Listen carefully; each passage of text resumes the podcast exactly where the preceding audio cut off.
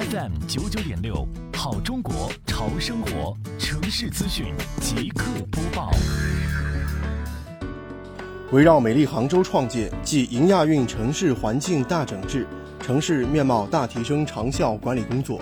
杭州市西湖区双浦镇联合辖区行政执法中队多措并举，持续加强辖区道路通行环境。一是积极开展超限车辆整治活动，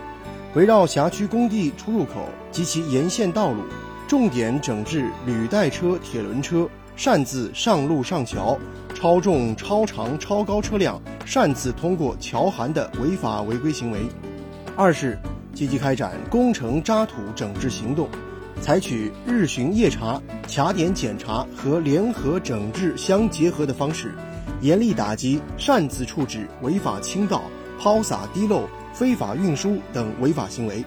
三是积极开展破损路面巡查整治活动，开展每日动态巡查，建立问题清单，